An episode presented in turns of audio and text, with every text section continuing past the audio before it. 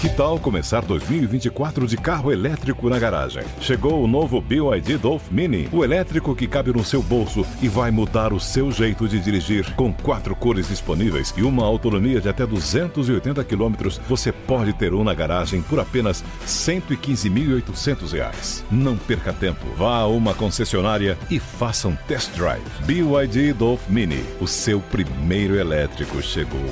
No trânsito, escolha a vida. Nossa Conversa. É um prazer enorme conversar com você. Com Vanderlei Nogueira. Olá, estamos juntos mais uma vez para mais um encontro. A nossa conversa para você. Contando passagens importantes, a história é bonita e ela se repete, você sabe. Quando um time grande não vai bem, o ambiente fica pesado no clube todo, de cabo a rabo. Elenco e comissão técnica ficam preocupados, no mínimo preocupados mas todos os outros funcionários do clube também sentem de alguma maneira o ar carregado. Sempre foi assim, em todos os clubes, com uma pequena diferença entre eles. Não importa o tempo, mas é sempre assim. A fumaça sempre vem quando o futebol não prospera. O Palmeiras não andava bem na metade de 1980. A diretoria marcou então um amistoso contra o São Paulo. O técnico do Palmeiras era o professor Oswaldo Brandão. Foi contra o jogo, ele não queria a partida, sabia que o seu time estava, digamos, para baixo, estava baleado naquele momento. O São Paulo promoveu, promoveu a estreia do zagueiro Oscar, grande Oscar, e goleou o Palmeiras dentro do Morumbi 4 a 0. Foi uma grande fumaça no Parque Antártica. Dias depois, começaria o segundo turno do campeonato e os mais otimistas do Palmeiras queriam colocar água na fogueira no que faziam bem, mas diziam que tudo seria diferente e o time disputaria até o título com o Santos naquele momento. Aí veio o jogo contra a Francana e o Palmeiras perdeu por 1 a 0. Poderia ter sido mais a favor da Francana, o resultado, o placar poderia ter sido ainda maior. Imaginem o ambiente no Parque Antártica. O presidente Brício Pompeu de Toledo percebeu que a coisa estava feia, xingamentos, reclamações de todos os lados e deixou o estádio antes mesmo do jogo acabar. Ele não foi ao vestiário e verdadeiramente evitou algum encontro com o professor Brandão e também com os jogadores, e principalmente com os conselheiros irritados, radicais, que exigiram, naquele momento, a dispensa geral. Todo mundo tinha que ir para o espaço. A polícia militar foi acionada para que os jogadores e o técnico Oswaldo Brandão, além dos diretores também do departamento, saíssem sem agressão, sem agressões do Parque Antártica. Os policiais impediram o contato físico, a gente estava lá, foi uma confusão, mas foram incapazes de interromper, claro, o protesto de centenas de torcedores do Palmeiras. 24 horas depois, o presidente Brício Pompeu de Toledo deixava transpirar que a sua decisão já tinha sido tomada. Eu até anotei aqui.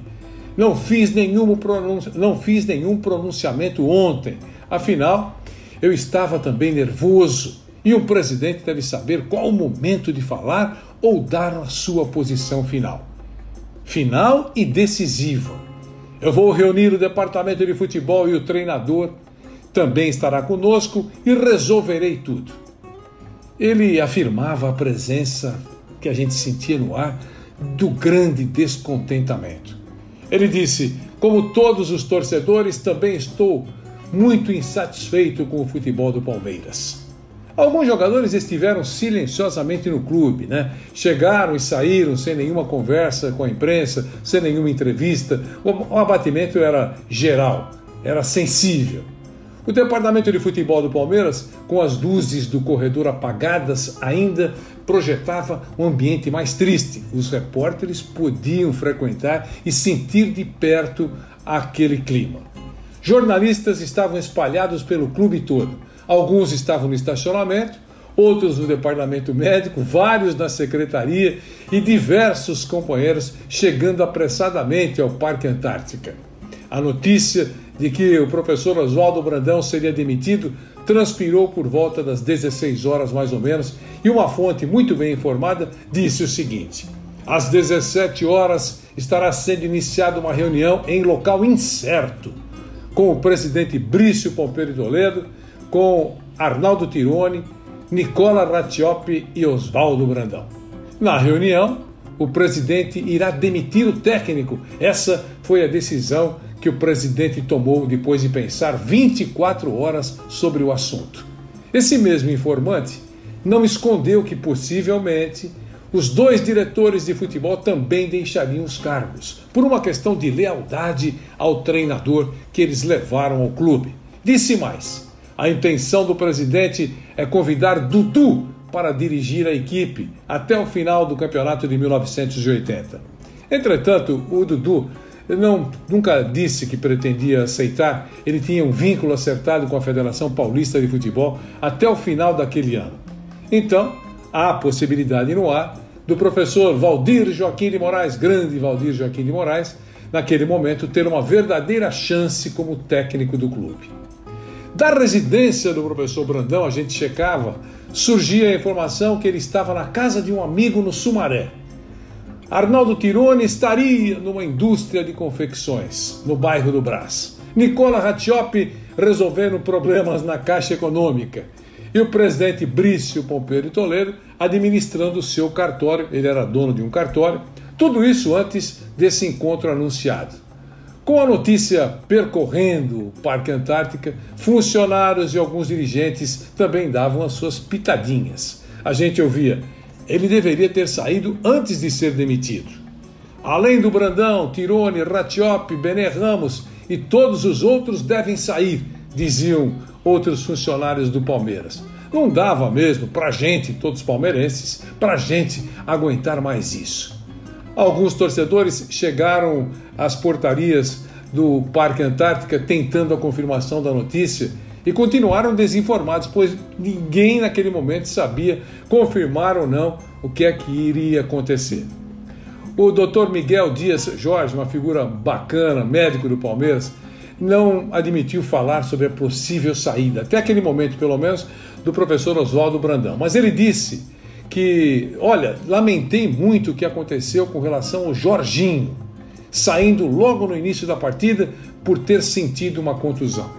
Como estava tentando bater também no, no, no médico, né, bater com críticas fortes ao doutor Miguel Jorge, ele disse que, olha, garanto, ele treinou forte durante os últimos dias e nada sentiu entrou bem, inteiro. Tentaram acusar o professor eh, Benet e também o departamento médico, mas ninguém tem culpa do problema. Gente, pouco depois das 18 horas, o presidente Brício Pompeu de Toledo apareceu na secretaria do departamento de futebol do Palmeiras, cheio de jornalistas e repórteres, e ele estava lá, com um terno cinza, óculos nas mãos, rosto abatido, os cabelos brancos, ainda mais brancos, do, do presidente Brício Pompeu de Toledo. Com firmeza, ergueu a cabeça e confirmou a demissão do professor Oswaldo Brandão. Ele disse o seguinte: diante dos resultados, principalmente os dois últimos, resolvi pedir que o professor Brandão solicitasse a sua demissão, mas ele não aceitou a minha solicitação. Então, eu informei a ele que ele estava demitido do técnico, do cargo de técnico do Palmeiras. Disse mais o presidente Brício: as pressões estavam sendo intensas, mas é claro que um técnico precisa de tempo para trabalhar. E o clube resolveu prestigiar ainda mais o seu treinador. Mas depois da goleada imposta pelo São Paulo e da derrota na abertura do segundo turno, quando o Palmeiras estava prometendo ser competitivo, eu não tive outra alternativa com o professor uh, uh, Brandão. É verdade, sem Jorge Mendonça. O Palmeiras foi bem. Talvez sem o professor Brandão, o elenco ganhe um novo alento e passe a render muito mais. Mais ou menos o que, quando acontece uma demissão nos nossos dias, os dirigentes dizem ou pensam da mesma maneira. O preparador físico Bene Ramos foi informado que o trabalho dele também não interessava mais ao Palmeiras, mas O presidente disse que o professor Moraci Santana, grande Moraci Santana, continuava no clube pelo bom trabalho que vem realizando. E disse o presidente que iria pedir ao professor Valdir Joaquim de Moraes que assumisse provisoriamente a direção técnica do Palmeiras e viajasse com o clube dentro de alguns dias para continuar a competição. Presidente do Palmeiras confirmou o interesse de trazer Dudu, mas também anunciou que o ex-grande jogador, grande volante do Palmeiras, estava vinculado à Federação Paulista de Futebol e não aceitaria o convite. Refutou quando alguém disse: Mas o senhor não pensou em convidar o Ademir da Guia como treinador do Palmeiras? Ele respondeu: O Palmeiras está devendo uma homenagem ao Ademir e irá prestá-la nos próximos dias. Seria uma carga muito pesada para o grande Ademir da Guia, que nunca foi treinador. E aí lembraram do Cilinho. Aí o Cilinho, foi dito aqui pelo corredor que o Cilinho poderia ser convidado. E o Brício disse que não houve nenhuma consulta. É um grande nome, disse ele, mas nenhum nome foi lembrado. Vamos aguardar com o tempo uma outra contratação. Os dois diretores não pediram demissão e continuaram prestigiados pelo presidente Brício Pompeu de Toledo. Ele disse: são dois homens de absoluta confiança e eles continuam dirigindo o departamento de futebol. Com a saída do professor Oswaldo Brandão, a torcida foi atendida, os repórteres perguntaram. Creio que a presidência do Palmeiras atendeu a maioria da torcida do Palmeiras. A vida de um treinador é assim mesmo. A mesma torcida que pede a sua contratação exige a sua saída quando os resultados não são positivos. Agora, como torcedor, disse o presidente, espero que o Palmeiras, o futebol do Palmeiras, comece a render mais. Quero vitórias. O Palmeiras não é um perdedor. Cercado por muitos radialistas e jornalistas, o presidente do Palmeiras não escondia o seu cansaço. As últimas horas tinham sido intensas ele disse: Quando Oswaldo Brandão foi contratado, eu apoiei o seu nome. Agora estou consciente de que a sua saída é o melhor para o clube. Não é agradável demitir um homem como Brandão, 50 anos de futebol, muitas conquistas, derrotas, bons e maus momentos. Mas alguém tem que fazê-lo e ninguém melhor que a presidência do clube.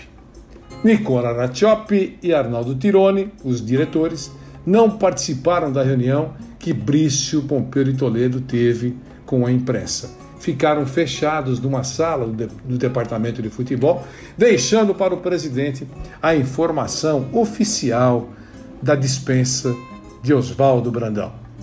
Essa é uma passagem que essa nossa conversa leva para você. Obrigado pelo seu carinho, pela audiência, pelo tempo e você é sempre nosso grande companheiro. Nossa conversa volta nos próximos dias. Até a próxima. Nossa conversa. Mais uma vez agradeço a sua presença nessa nossa conversa com Vanderlei Nogueira.